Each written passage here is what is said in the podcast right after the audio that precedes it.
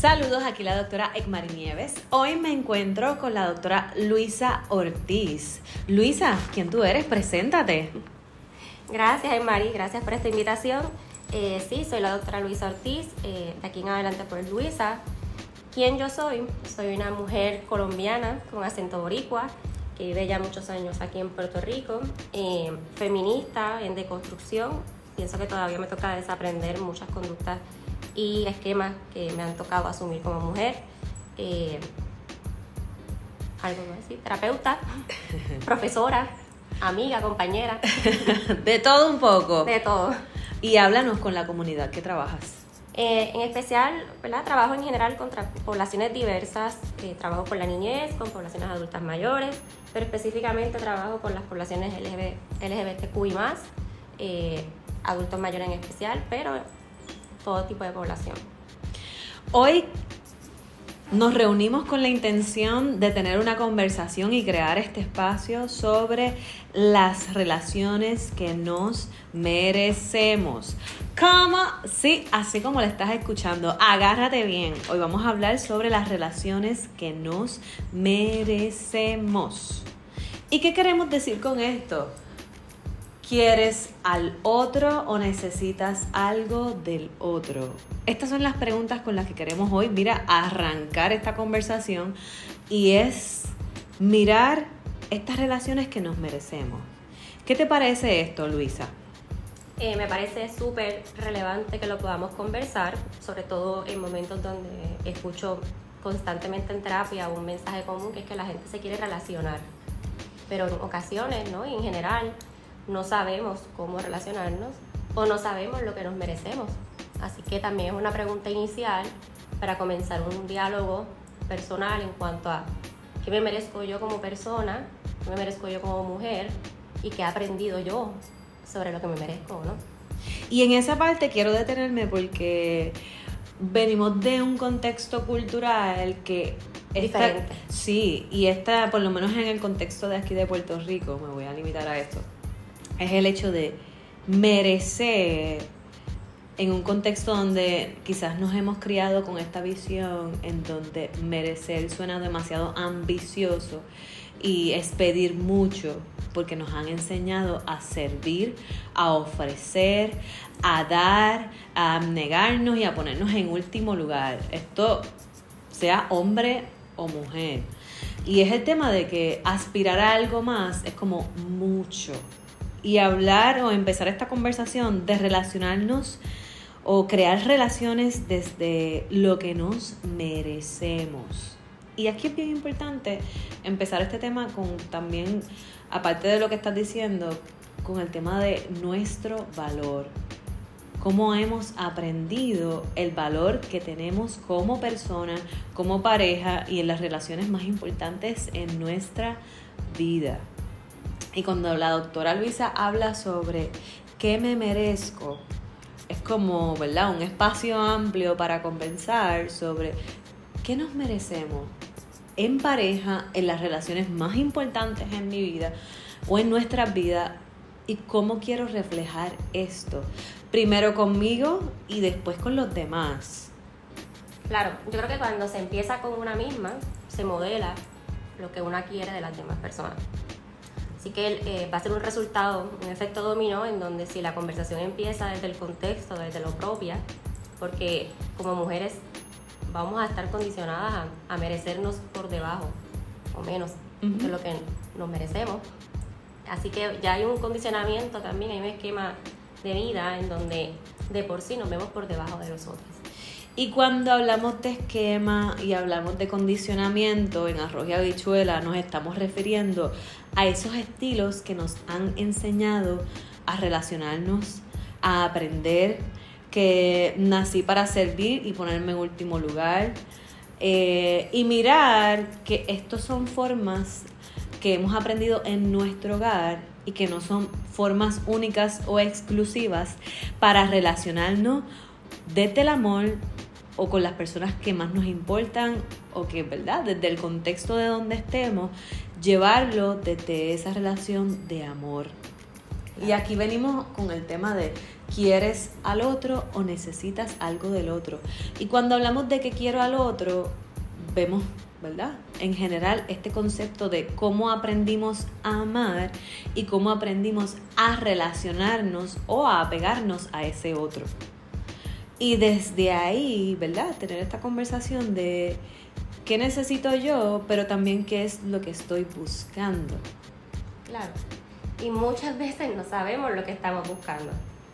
Eh, y quiero hablarlo también cómo socialmente, desde nuestras identidades, se nos ponen espacios de valor. Porque dependiendo de esos otros apellidos que tengan, ¿verdad? Porque como mujer, yo no solamente soy mujer, soy una mujer colombiana, migrante.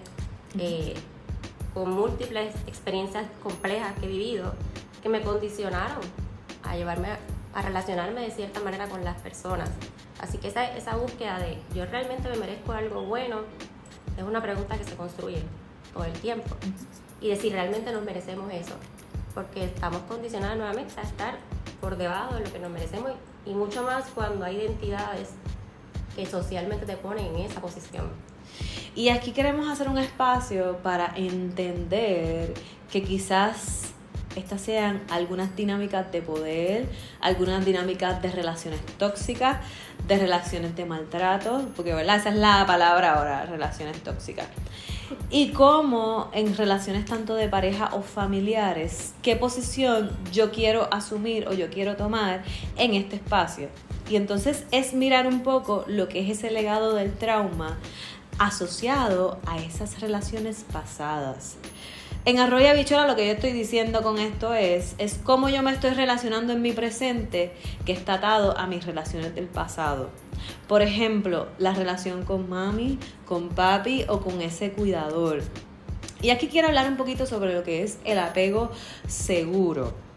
Un apego seguro es un ambiente familiar de apoyo, es un ambiente de calidez, Puedes haber tenido un padre, una madre o un cuidador, pero este cuidador ha estado disponible, presente, accesible y responde a esas necesidades que tú has tenido como niñita, como niño, la mayor, ¿verdad? Parte del tiempo. De forma que esa, ese, ese ser que va en crecimiento, sus necesidades son suplidas por ese padre, por ese cuidador. Y entonces aquí vamos a la parte a nivel del sistema nervioso central, que este niño, esta niña se calma y sus necesidades son satisfechas. Y desde este espacio nos estamos moviendo en un espacio seguro. Esto es verdad lo que cada padre, madre aspira como, ¿verdad? Ideal o para enseñar o relacionarse con sus hijos. O nosotros como adultos o adultas quizás no nos hemos relacionado en estos espacios seguros. Lo estoy mencionando para que usted sepa lo que es un espacio seguro, pero también un estilo de apego seguro. Y entonces, hay otros estilos de apego como lo es el estilo de apego evitativo. ¿Qué quiere decir eso? Que tengo unas necesidades emocionales y quizás mami, papi o el cuidador no estuvo tan presente para ofrecerte esa necesidad emocional que tú tenías.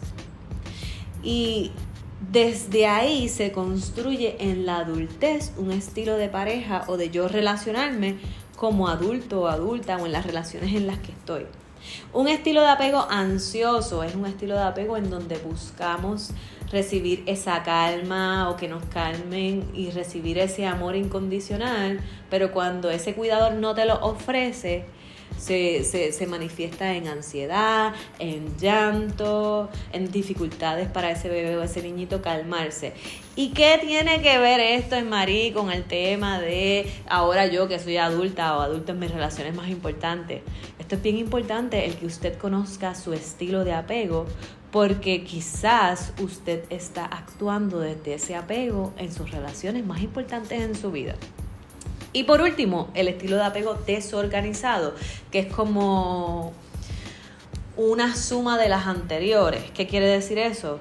Que en algunos momentos me relaciono de forma segura estoy presente, pero luego evito estar en esa relación, me siento ansioso y me muevo de un estilo de apego al otro y se me hace bien difícil calmarme o crear relaciones estables y prolongadas en la adultez. ¿Y por qué estamos hablando de esto hoy, Luisa y yo? Porque hemos mirado que actualmente como Luisa mencionaba ahorita, en las relaciones queremos relacionarnos a nivel de pareja, a nivel familiar, desde la salud y el bienestar. Y la sensibilidad. Y la sensibilidad. Y mirarnos desde ahí es una toma de conciencia. Y tener estas conversaciones en voz alta nos ayuda a movernos en ese espacio. ¿Qué crees de esto, Luisa? Acertado. Más que acertado. Sí, y voy a hablar desde mi experiencia, desde mi yo. Eh, ¿Cómo identificar mi estilo de apego? Es la primera pregunta. Sí. Y es una pregunta que no se te enseña nunca. O sea, más allá de que tú estudies psicología, tú reconoces los estilos de apego, pero igual en, en clase ¿no? o algún momento reflexivo, no recuerdo, ahora mismo consciente, en el que yo me haya llevado esa pregunta así, a mí misma. ¿Y cuál es mi estilo de apego? Porque seguro no fue. Así que empiezo ¿no? a, a, identificar o a preguntarme cómo, cómo yo me relaciono con las demás personas, cómo yo me apego desde mis propias experiencias, desde mis propias identidades que me definen como mujer feminista, colombiana, inmigrante, eh, etc. etc. En donde pues se, se, desarrolla una manera en la que yo espero que se relacionen conmigo y en la que yo me voy relacionando con los otros y las otras y los otros, eh, basándome en mis propias experiencias, en mis propios esquemas también de vida. Así que vuelvo y otra vez, es bastante acertado que estemos dialogando sobre esto porque parte de llegar a la relación que nos merecemos es preguntarnos primero qué estilo o de qué manera yo me apego a las personas, cosas, etc. Y a las experiencias en general. Y si hay algo que yo quisiera en este momento, que tú hagas una pausa en tu día y te hagas esta pregunta para ti. ¿Qué estilo de apego soy yo? ¿Soy un estilo de apego seguro? ¿Soy un estilo de apego evitativo? ¿Soy un estilo de apego ansioso? ¿O soy un estilo de apego desorganizado? Y hacemos esto no desde el juicio, sino desde una mente de principiante y desde una mente de toma de conciencia. Ahora bien, ¿Por qué estamos hablando de esto? Porque todos venimos de un bagaje, de una historia. Y muchas veces venimos de relaciones tóxicas, de relaciones de maltrato, en donde hubo abuso físico, abuso emocional. O quizás, mire, usted se crió en un ambiente psicológicamente bastante saludable, pero con padres completamente ausentes de su vida, dándole toda esta parte económica, material, pero emocionalmente completamente ausente y usted ha crecido en un tipo de ambiente como esto. Y este estilo de vivir, crecer, aprender y relacionarnos tiene una influencia ahora en su adultez y muchas veces usted se puede preguntar, pero ¿por qué atraigo el mismo estilo de persona que no quiere compromiso conmigo, que solamente quiere pasar el rato? Y es importante mirar ese estilo de apego para que usted cuando elija tener esta relación de pareja o esta relación familiar o esta relación de amistad, pueda mirarlo desde ahí. ¿Cuál es mi estilo de apego y cuál es el estilo de apego que yo quiero atraer? Y cuando una vez que identifiquemos este estilo de apego, hablarlo en conversación. Y hay algunas conductas que quizás estemos haciendo cuando venimos de estas experiencias dolorosas en nuestra vida. Y yo quiero, perdón que te interrumpa, pero quiero añadir otra pregunta antes de que te vayas por otra línea de pensamiento. Y es... Zumba. Que más allá de, ¿verdad? Porque yo atraigo a estas personas, es desde mi pregunta que surgió de mí, el por qué no puedo mantener relaciones saludables. O por qué en mi vida no me relaciono saludablemente porque he sido definida como una persona tóxica en un pasado. Y aquí yo quiero problematizar la palabra tóxico y tóxica. Y, la, y las relaciones tóxicas. Sí. Eh, hacer un poco el asunto de cómo no personificamos el asunto del tóxico o la tóxica, sino más bien el cómo identificar sí dinámicas tóxicas y dañinas que afectan pero que al mismo tiempo me afectan a mí primero como persona. Porque mi pregunta vino desde mí. El por qué yo no puedo mantener relaciones saludables. Y esto es algo que nos pasa a todos. Y desde el espacio en donde estamos, hay algo, oye, el trabajo psicológico o el trabajo de mejorar nuestra salud, tanto física, emocional y en todas las áreas, es un continuo y es a través de la vida. So, esto no es de un lado, desde aquí, que estamos aquí hablando de esto, a nosotras no nos pasa, sí nos pasa. Y, no está eh, pasando. Claro, y entender que estamos en relaciones o haciendo conductas que tienen que ver con esto tóxico. Y vamos a hablar un poquito de esto. Cuando hablamos de tóxico, nos referimos quizás a experiencias en donde... Hemos hecho daño. Hemos hecho daño, nos han hecho daño, nos mantenemos en esa relación o son relaciones de codependencia. Y aquí, ojo, ¿qué es codependencia? Es eliminarme yo para tener amor y aprobación de la otra persona y cómo mi ser se anula con la intención de recibir ese amor de esa otra persona y mantenerme en ese espacio. Y entonces, este estilo de conducta es una conducta en donde me estoy haciendo daño yo y le estoy haciendo daño a otras personas. O el tema de decir que no y no establecer límites y poner a los otros como prioridad y ponerte a ti en último lugar. Dificultad para, ¿verdad?, establecer límites. El tema de decir que no. El tema de entrar en relaciones de codependencia.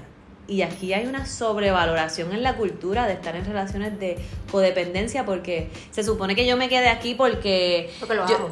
porque la amo, porque lo amo, porque tengo que luchar hasta lo último. Pero también hay que hablar de que amor también es dejar ir de tu vida, amor también es soltar, amor también es tener conversaciones difíciles, amor también es movernos a espacios seguros y tener este tipo de conversaciones que nos sanan, pero a la misma vez nos confrontan con nuestra realidad. ¿Quién quiere mirarse al espejo y verse los chichos? Nadie. Nadie quiere mirarse al espejo y verse los chichos. Gracias. sí, hay personas que se quieren mirar y verse los chichos y se pueden abrazar también. y desde ese espacio, mirarse y uno mismo agradarse cuando se mira al espejo. Y estos procesos de sanación a veces son dolorosos porque muchas veces vivimos en alerta, vivimos en la conducta de sobrevivir o en la cultura de, de, de, de alerta, de responder rápido y tenemos quizás este miedo a que nos abandonen, buscamos esta validación de las otras personas. Reconocimiento. Y buscamos esto a través de las redes, el selfie, vamos a subir esta foto, que si me compro esta cartera, que si me muevo con esta marca, que si me pongo esta camisa, o si me peino de esta forma, o si tengo este color de piel, o si tengo este color de pelo. Entonces entramos ya en una dinámica en donde quizás dejamos de ser nuestra versión más auténtica y genuina para encajar, para conectar y mantener este estilo de relación que no necesariamente es una relación saludable. Hasta aquí estamos explicando lo que son relaciones tóxicas y conductas que nosotras podemos hacer que pudiéramos entrar en lo tóxico. Porque también esta parte de que me veo en... Ella hizo, él hizo, pero es también desde la responsabilidad que estoy haciendo yo. Estoy actuando desde yo ser esa persona que quiero atraer. Estoy actuando de ese compromiso conmigo, con mis acciones, ser mi palabra. Que si estoy pidiéndole a la otra persona claridad, estoy yo dando esa misma claridad estoy ofreciendo un diálogo comunicativo, abierto, conmigo primero para traerlo a la mesa con los demás. Y entonces tener estas conversaciones así, plain and simple, en arroz y habichuela. Bien simple. nos va a ayudar a tomar conciencia de, wow, ¿qué conductas yo estoy haciendo? Porque sigo atrayendo al mismo estilo de persona una y otra vez Y entonces... O refuerzo. O refuerzo. Y cuando hablo refuerzo es que sigo repitiendo lo mismo. Y aquí, en resumen, lo que hemos dicho es mirar qué quiero de esa otra persona. O qué necesito de esa otra persona. Y aquí hacer este paréntesis, que usted es capaz de ofrecerse lo que usted necesita emocionalmente, ya sea amor, validación, respeto, reciprocidad. Y muchas veces esto es algo que yo he visto bien común en terapia, que no sabemos cómo nosotras, nosotros nos ofrecemos amor. Podemos hacer una lista larguísima de cómo damos amor a los otros. Pero cuando yo hago la pregunta, ¿cómo tú te ofreces amor? Nos quedamos en blanco. Y es tomar conciencia de cómo yo me estoy ofreciendo amor y cómo yo estoy haciendo quizás estas conductas de arreglar, de salvar o rescatar a los demás y movernos a espacios más sanadores con conductas alternas en congruencia con nuestros valores y con la vida de nuestros sueños y con la vida de las relaciones que sí queremos, desde la salud y el bienestar. Un ejemplo sencillo, cuando tenemos estas conductas de arreglar al otro, salvar o rescatar, ah, pues entonces una conducta alterna, ¿cuál sería? Pues cuidarme a mí, ponerme a mí como prioridad, escuchar mi cuerpo, entender lo que yo quiero y necesito. Pero esto nos toma tiempo, esto no es a las millas ni a rápido. ¿Qué piensas de esto, Luisa? Un montón de cosas. Eh, que a veces no es tan fácil tampoco creerse que uno es capaz de amar saludablemente. Eh, esa creencia hay que desaprenderla de cierta manera y también el, Espérate, espérate, espérate, me quiero quedar ahí. Y esto es algo que dicen muchos pacientes, que no se sienten merecedoras o merecedores de amor. Porque eso es lo que han aprendido en su casa. Entonces dan amor a los demás, pero no se sienten que merecen recibirlo que merecen estar en espacios de amor y sanación, porque no lo han aprendido en casa, pero sin embargo lo saben dar a los demás. O no tanto que no lo reciban, sino más bien la experiencia ha sido ¿verdad? diferente para poder definirlo como tal. Y desde esa experiencia, ¿cómo se define amor? Porque el amor también pues, hay que liberarlo, de cierta manera, de esa definición romántica, en donde hay un solo concepto de amor pero no, no es ese solo concepto de amor, sino más bien uno, una se ama desde su propia definición, afirmando y aceptando que hay espacios difíciles de reparar. Eh, creo que el, llegar a la pregunta de si me merezco amor es bien difícil. Sí. Y afirmarla. Porque nuevamente volvemos al asunto, al, al crecer en un espacio todo el tiempo en donde la experiencia te diga, tú no te mereces esto, Invalidante. Sí, invalida. invalida mucho de lo que uno quiere creer, invalida mucho lo que uno quiera trabajar en una misma y pues moverse hacia eso o desaprender eso. Y voy a añadir a lo que estás diciendo, Luisa. Es como yo internalizo esto. ¿Qué quiere decir esto? Que en mis pensamientos, ah, pues yo no me merezco amor, pues entonces me conformo con lo mínimo porque eso fue lo que me enseñaron en mi casa. ¿Y cómo se traduce eso en la adultez?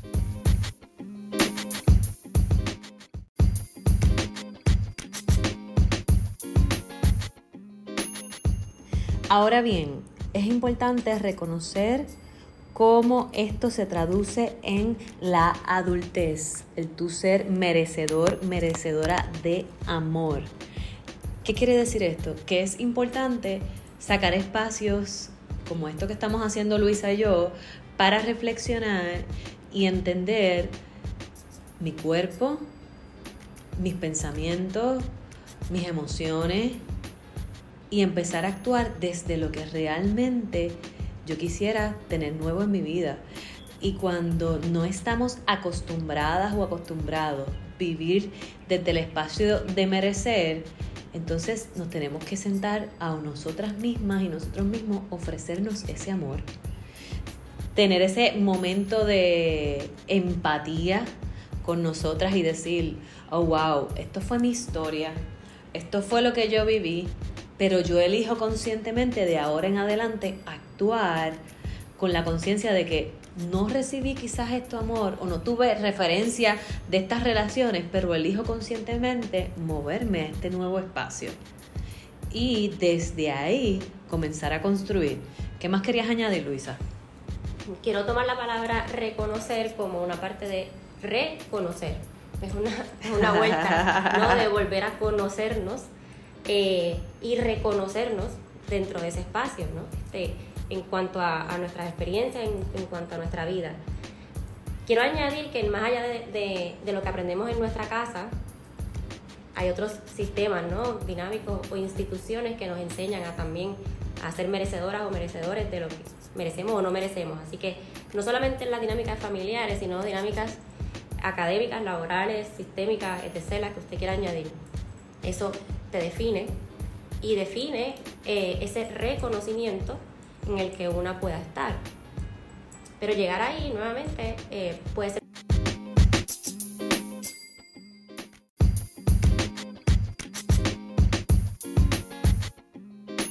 Ajá. La gran pregunta es cómo llegar ahí. ¿Cómo llegar ahí sin tener conversaciones difíciles con una misma? ¿Cómo llegar ahí desde un espacio seguro de acompañamiento en el que podamos reconocer esas necesidades básicas o esos estilos que nos han llevado ¿no? a pegarnos eh, a personas o, dinámicas que nos han hecho daño y por tanto reconocer que hay algo que reparar. más allá de sanar. Aprender y desaprender. Exacto. Y afirmar. ¿Y qué quieres decir con reparar? Háblanos de eso. Que hay asuntos en la vida donde una quiera sanar, pero el sanamiento, ¿verdad? La sanación no viene por sí sola. Hay que asumir una responsabilidad con esa sanación. Así que la sanación también viene con una reparación de esos espacios difíciles en donde una no tuvo control en las que estuvo. Así que, pues, viene de ese reconocimiento también y de cómo reparamos eh, conductas que no tuvimos control al aprenderlas, pero sí tenemos control en desaprenderlas.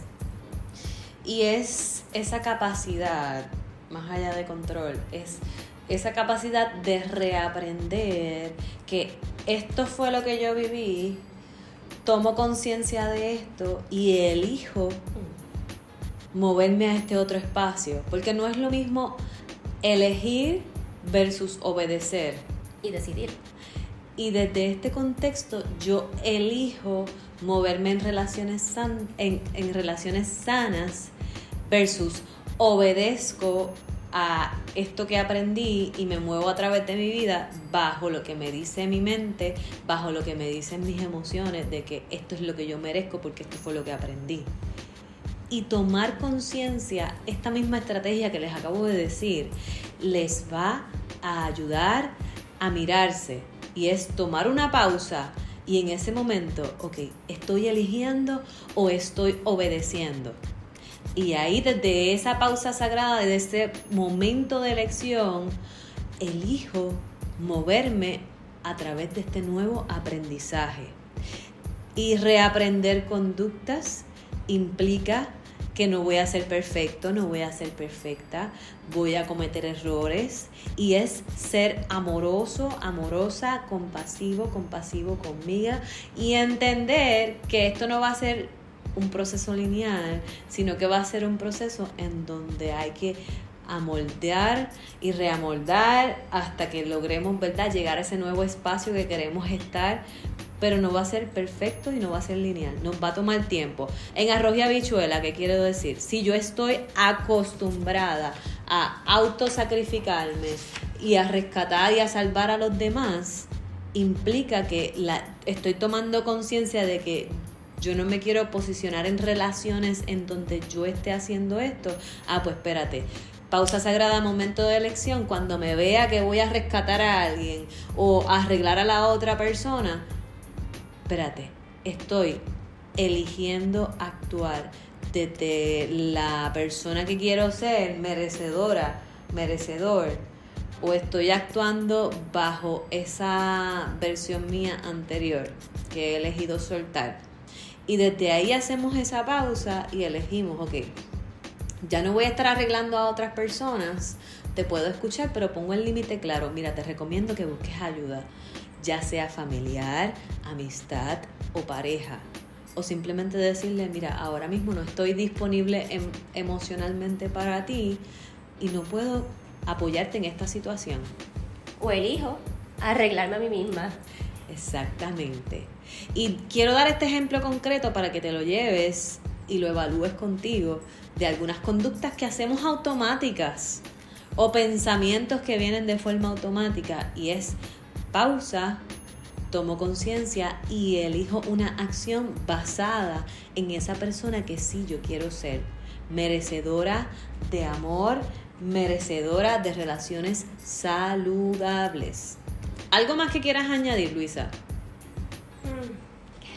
Después de esta reflexión, afirmar, afirmar que, que venimos de experiencias difíciles, afirmar que, que la vida no puede ser perfecta, que no podemos ser perfectas y que sí merecemos algo mejor. Pero eso, ese algo mejor cuesta y es doloroso el reconocerlo. Luisa, ¿qué significa afirmar? Diantres, qué pregunta. Afirmar para mí, desde mi definición, es abrazar eh, sin juicio y abrazar compasivamente tu vida, eh, tus espacios y reconocerlos como tal, para desde ahí ¿no? transformar eso que entiendas que necesitas transformar, porque no te ha funcionado hasta cierto punto de tu vida, pero en ocasiones se nos lleva ¿no? a, negar o a no querer ver los chichos en el espejo, a no querer ver que tenemos conductas dañinas, a no querer ver que, que podemos hacer daño. Y es tomar conciencia de esto de forma ¿verdad? afirmativa y entender que tú eres capaz de vivir en la vida de tus sueños y que dentro de ti está todo lo que tú necesitas para moverte a vivir desde este merecer. Y para esto es sentarte contigo, mirar estas conductas, afirmarte desde el amor y la compasión, darte a ti esta experiencia para que luego puedas buscarlo afuera con tu familia, con tus amistades y con las parejas que tú quieres tener en tu vida o con las cosas nuevas que quieras atraer, ya sea trabajo, estudio, carrera, profesión o algún negocio que tú quieras hacer. Desde el merecer. ¿Algo más que quieras añadir antes de irnos, Luisa? Nada, que ahí te la para cortar. Va a seguir hablando. Eh, agradecida por el espacio, agradecida por los diálogos previos que hemos tenido, que nos han llevado también a esta reflexión de el por qué o el para qué hablar sobre esto. Eh, y reconocer que es necesario el tener estas conversaciones para poder seguir afirmándonos en acompañamiento, ¿no? entre colegas, entre compañeras, entre amigas y seguir en una conversación prolongada. Yes. Así que si esta información te ayudó, por favor dale share, dale like. Luisa, ¿cómo te encuentran en las redes? No tengo redes en Marirre. no me vas a encontrar en las redes. Síganme a mí en las redes, la vamos a, a, a mover a este espacio virtual para crear una relación diferente. Este, te invitamos a que si esta información te ayudó, por favor dale share, dale like, acompáñanos a seguir creciendo y lo más importante es tomar conciencia de tu ser. Y esto fue que un boom chacata de tres. Y recuerda que te habló la doctora Ekmari Nieves y la doctora Luisa Ortiz. Bye.